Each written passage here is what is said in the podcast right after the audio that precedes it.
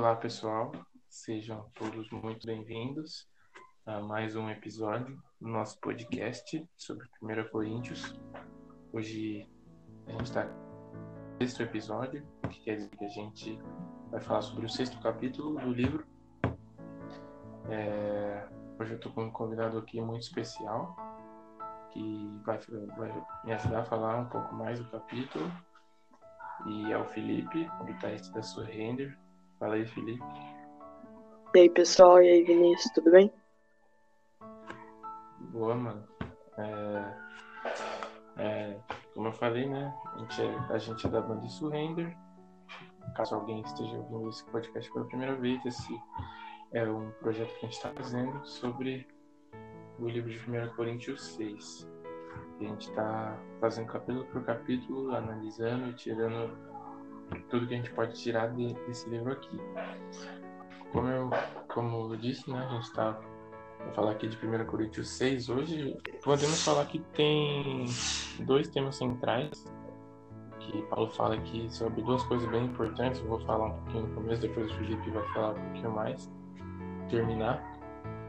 E começando, se a gente olhar e, e, já olhar de cara, abrir primeiro, primeiro Coríntios 6, a gente vai ver que, que Paulo começa falando sobre alguns irmãos da igreja de Corinto que eles tinham desavenças e é, eles levavam essas desavenças para serem julgadas pelos ímpios. Eles iam para o tribunal de ímpios, eles iam lá no mundo para resolver. E Paulo ele fica muito bravo por causa disso, porque os irmãos da igreja, que são irmãos que deviam estar em comunhão, eles estão com as desavenças dele e eles vão lá e expõem todas essas desavenças para o mundo, para os ímpios. E pior do que expor, eles querem que os ímpios resolvam essas desavenças. O que mostra que estava faltando sábios, tava, não tinha muitas pessoas boas para resolver os problemas dele lá em Corinto, né? Porque Paulo não estava com eles. Paulo manda essa carta de muito longe. E primeiro de tudo, eles estão dando um testemunho muito ruim para quem está vendo aquilo. Eles envergonham a igreja, eles mostram para os outros que eles não, não tem ninguém que resolva, nem, nem mesmo na igreja tem alguém que resolva aquele problema. Eles estavam indo contra o irmão deles no tribunal e, isso é muito ruim. Como eu disse, né, que não tinha nenhum sábio, nenhum sábio Paulo até fala no versículo 5, que ele fala, digo isso para envergonhá-los. Acaso não há entre vocês alguém suficientemente sábio para julgar uma causa entre irmãos? Então ele está exortando a igreja porque ninguém ninguém consegue resolver uma causa, uma briga entre os irmãos. E aí por isso que eles ficam no tribunal e por isso que Paulo já começa exortando eles e, e mostrando, né, que a gente, a gente, se a gente tem algo com o nosso irmão, que a gente resolva com ele, tem, a gente fale com algum líder. Nossa igreja hoje em dia tem líderes excelentes, pessoas sábias o bastante para poder resolver o problema que a gente uhum. tiver com o nosso irmão, mas que a gente resolva entre nós, fale com algum líder. A gente não vai expor isso, que a gente não vai é, contratar um advogado para resolver esse negócio, para manchar a igreja, manchar o nome da igreja. E, e isso é muito ruim. Então que a gente saiba fazer assim, saiba isso, que a gente resolva entre nós as nossas desavenças. E que a gente não leve isso para os ímpios resolver. Que a gente não peça conselhos para as pessoas erradas. Porque gente, isso vai nos levar a ruim. Depois disso, Paulo né, já exorta a igreja e ele fala que ele, ele fala os perversos não herdarão o reino do céu. E, e aí começa esse versículo 9 e 10, que é um versículo bem conhecido, que fala assim: Vocês não sabem que os perversos não herdarão o reino de Deus? Não se deixem enganar, nem imorais, nem idólatras, nem adúlteros, nem homossexuais passivos ou ativos, nem ladrões, nem avarentos, nem alfólatras, nem caluniadores, nem traparceiros herdarão o reino de Deus. Isso é meio que uma ponte, depois disso ele vai começar a falar um pouquinho mais de um outro assunto que o Felipe agora vai dar uma continuidade. E Felipe, você já pode falar já, vou dar continuidade no capítulo, trazer o que Paulo fala para a igreja aí nesse resto do capítulo. Beleza. É, então, Paulo ele cita várias, várias pessoas e vários que ele fala perversos que não lhe darão o reino de Deus. E a igreja de Corinto ela era muito influenciada pela cidade, pela cultura, pelos costumes da cidade na época. Então, por isso era comum circular várias frases, como por exemplo a do versículo 12, que fala: Tudo me é permitido. Então, eles usavam né, essa frase para justificar coisas erradas, pecados que eles cometiam. E, porém, Paulo ele vai rebater essa frase, completando com tudo, é, mas nem tudo me convém, e com mas eu não deixarei que nada domine. Então, o que quer dizer? É, apesar de algumas coisas estarem ao nosso alcance e não serem, por exemplo, expressamente proibidas, nós devemos analisar o que está ao nosso redor, quais são as coisas que nos fazem pecar, que nos fazem, que nos fazem afastar de Deus e nos afastar dessas coisas. Pois se não fizermos isso, ela, nós só vamos nos aproximar cada vez mais do pecado e nos afastar de Deus. Então, os coríntios eles tinham uma visão diferente dessa. Eles pensavam que se está ao meu alcance é a minha liberdade fazer tudo tudo que eu quero, todas essas coisas.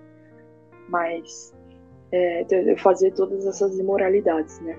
Mas esse pensamento somente é, contribui para nos afastarmos de Deus.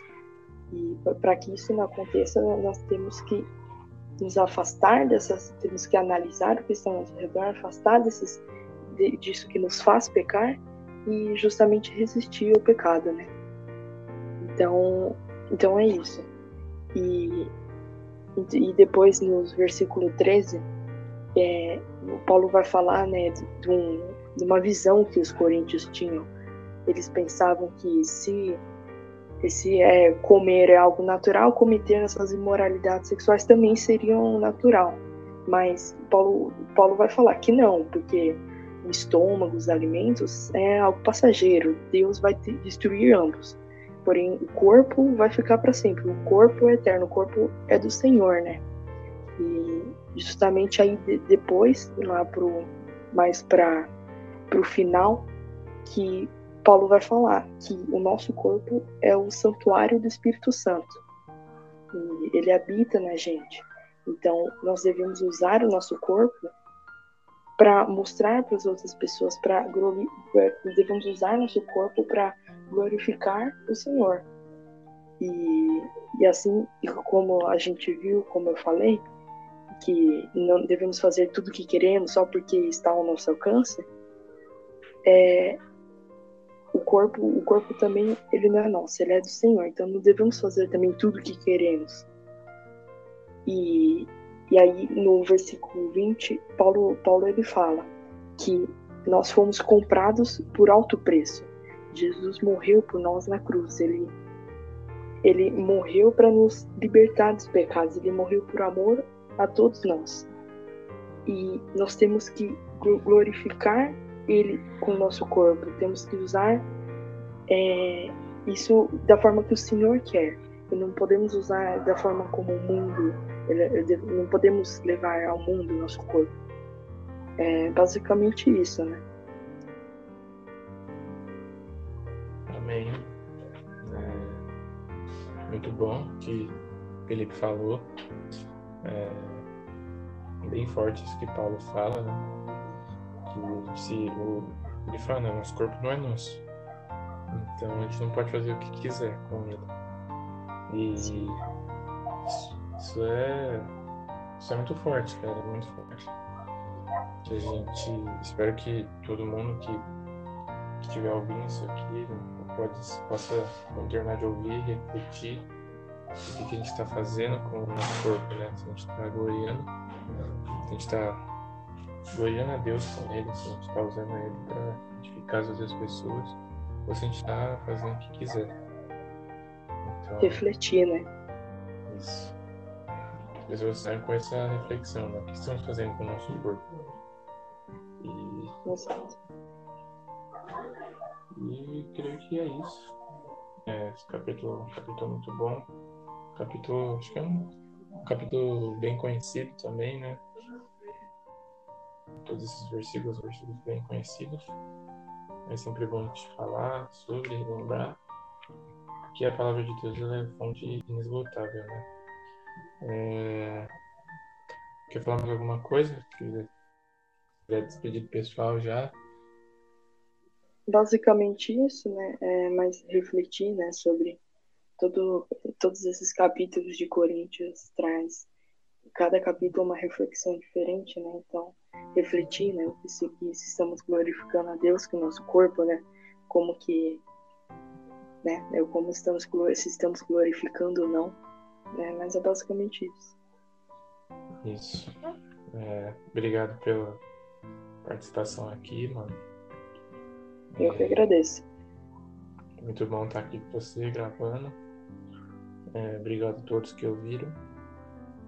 E foi isso. Deus abençoe vocês. Espero que vocês já estejam ansiosos para ouvir o, o próximo 1 Coríntios 7. É isso, pessoal. Muito obrigado. Deus abençoe a todos.